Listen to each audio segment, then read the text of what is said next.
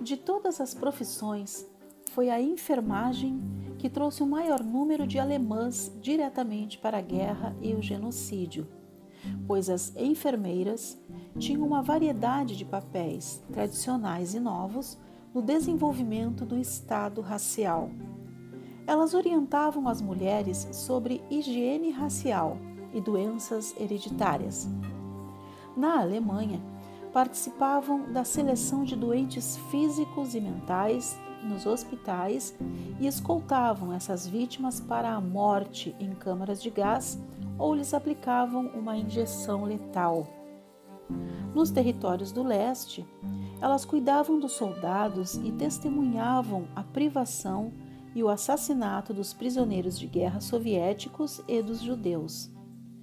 Trabalhavam nas enfermarias dos campos de concentração. Consolavam os homens da SS e os soldados que recuavam antes de atirar nas vítimas a curta distância. Visitavam guetos e inspeções sanitárias oficiais e visitavam guetos também em caráter particular, por curiosidade ou desejo de obter objetos e serviços ficavam nas plataformas de trem enquanto judeus trancados nos vagões imploravam por socorro.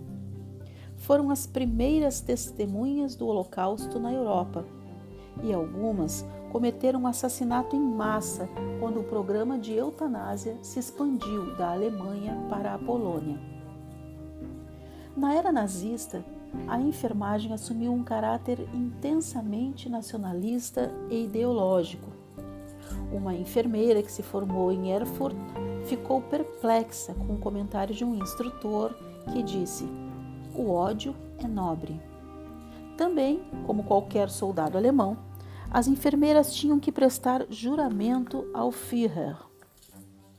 Quando a guerra estourou em 1939, houve uma crescente necessidade de enfermeiras e assistentes de saúde.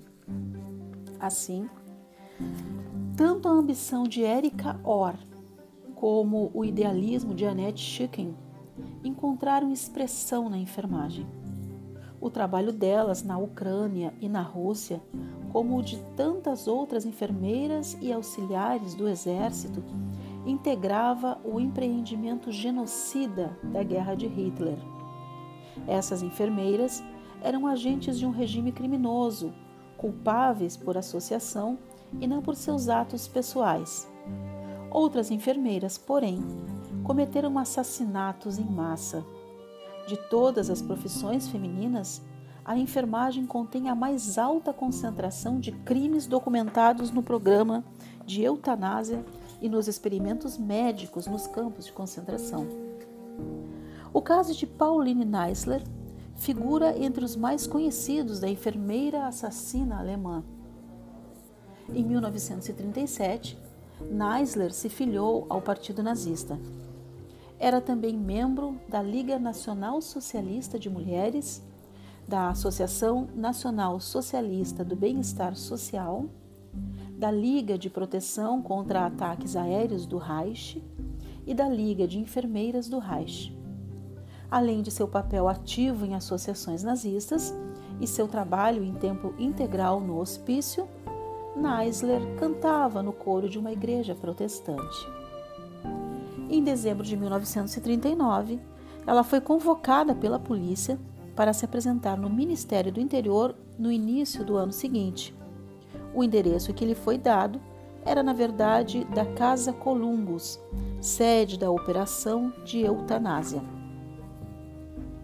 O trabalho de Neisler era percorrer as instituições das redondezas com uma lista de pacientes selecionados. Essa lista uh, era de deportados, é, lista de deportados para serem mortos. E com essa lista de pacientes selecionados, ela deveria levá-los para Grafeneck. Uma vez em Grafeneck, os pacientes eram colocados em alojamentos e examinados superficialmente por dois médicos. Respondendo a um questionário, esses dois médicos davam a palavra final se um paciente iria ou não morrer por inalação de gás. Em vários casos, os pacientes foram mortos dentro de 24 horas após a chegada. Entre janeiro e dezembro de 1940, as equipes médicas mataram 9.839 pessoas em Grafenegg. Neisler, que dava assistência ao processo do gás, considerava-o assustador, mas não tão mal assim, porque, como ele e suas colegas racionalizavam, morte por gás não dói. Neiler, Neisler fez carreira de matadora em Grafenegg, Hadamar e outros locais de eutanásia na Alemanha, dando assistência nos procedimentos de gás, deixando pacientes morrerem de fome e aplicando injeções letais nos física e mentalmente doentes praticamente todos os dias durante cinco anos. No leste, as mais aptas a se tornarem matadoras diretas foram as secretárias e esposas, não as professoras e nem mesmo as enfermeiras, como veremos adiante.